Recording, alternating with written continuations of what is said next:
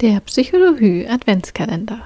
Hallo zu Folge 14 unseres Adventskalenders. Heute bin ich mal ganz alleine hier und ich möchte euch gerne die Geschichte hinter meinem Logo erzählen. Wer mein Logo kennt, weiß, dass es eine Zeichnung von einem Pferd und einem Menschen sind. Aber es ist nicht einfach nur eine Zeichnung, sondern nach Vorlage eines Fotos, eines Fotos von mir und einem Pferd, das in meinem Leben eine sehr große Bedeutung hat so oft wird von den Herzenspferden gesprochen und dieses Pferd ist wohl meines. Der Name dieses Pferdes ist Butterblume und sie lebt leider schon seit fast zehn Jahren nicht mehr. Butterblume war damals Schulpferd, als ich sie kennengelernt habe, und ich erinnere mich noch tatsächlich sehr genau an den Tag, als ich das erste Mal auf ihr geritten bin.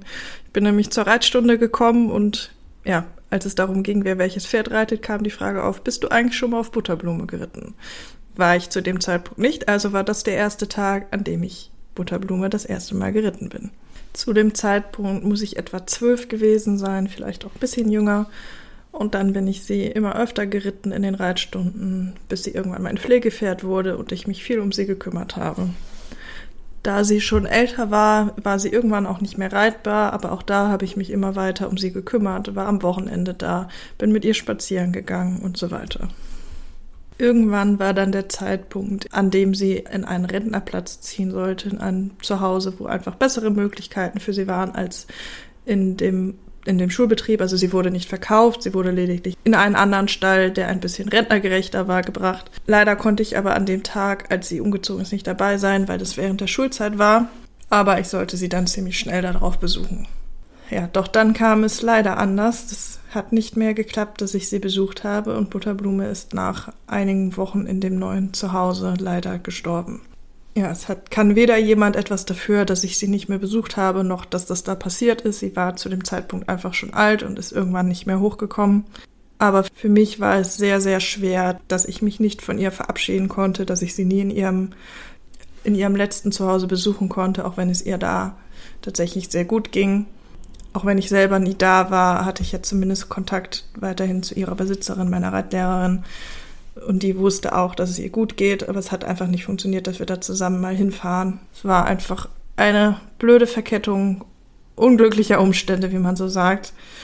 Aber das hat mir doch lange, lange Zeit sehr zu schaffen gemacht. Also da kann man wirklich von Jahren sprechen, bis ich mit ihrem Tod wirklich umgehen konnte. So habe ich zum Beispiel auch eine Kette mit ihren Haaren, die ich immer bei mir trage. Ja, was hat das jetzt mit meinem Logo zu tun? Es ist etwa ein halbes Jahr vor ihrem Tod dieses Foto entstanden, das jetzt die Vorlage für dieses Foto geworden ist. Ein Foto, das mir sehr, sehr wichtig ist, das mir sehr am Herzen liegt, das, das die innige Beziehung, finde ich, auch einfach sehr gut zeigt. Und jetzt kam der Punkt, an dem ich ein Logo brauchte, da ich plante, meine Selbstständigkeit zu starten. Und ich habe lange überlegt, was kann ich denn für ein Logo machen? Es gibt so viele Logos, mit Pferden und Menschen ganz vieles ineinander verschnörkelt, aber das wollte ich bewusst nicht. Und irgendwann ist es mir, ja, wie Schuppen von den Augen gefallen. Ich habe dieses Foto gesehen und ich habe gedacht, das ist doch die perfekte Vorlage. Da kann man eine schöne Zeichnung draus machen, einen Schriftzug zu und perfekt. Und so kam es, dass ich mir eine Zeichnung habe anfertigen lassen für dieses Logo und Butterblume darauf jetzt weiter verewigt ist. Das heißt, es ist nicht einfach nur ein schönes Bild, sondern hat für mich wirklich eine große Bedeutung. Und es ist tatsächlich nicht nur das Bild des Logos, was mich mit ihr verbindet, was meine Arbeit mit ihr verbindet, denn es ist tatsächlich so, dass mein Gewerbe an dem Tag gestartet ist, der ihr Todestag war. Dazwischen liegen acht Jahre. Es war nicht von Anfang an geplant, dass das ausgerechnet ihr Todestag sein soll, aber es zeichnete sich so ab, dass es zu Beginn des Jahres Zeit ist, das Gewerbe anzumelden, meine Selbstständigkeit zu starten. Und deswegen habe ich mich ganz bewusst dafür entschieden, das dann auch an diesen konkreten Tag zu legen. Denn gestorben ist sie am 14.02.2014 und mein Gewerbe habe ich angemeldet am 14.02.2022, also acht Jahre später. Das heißt, sowohl der Tag als auch das Logo haben eine ganz besondere Bedeutung für mich und sind ganz stark mit ihr verknüpft. Denn sowohl der Tag, in dem ich in meine Selbstständigkeit startete und als auch das Logo sind ganz stark mit ihr und ihrer Geschichte und meiner Geschichte verknüpft. Und es freut mich, dass sie so weiterhin noch eine große Rolle spielt und präsent ist. Ja, damit sind wir auch schon wieder am Ende dieser Folge.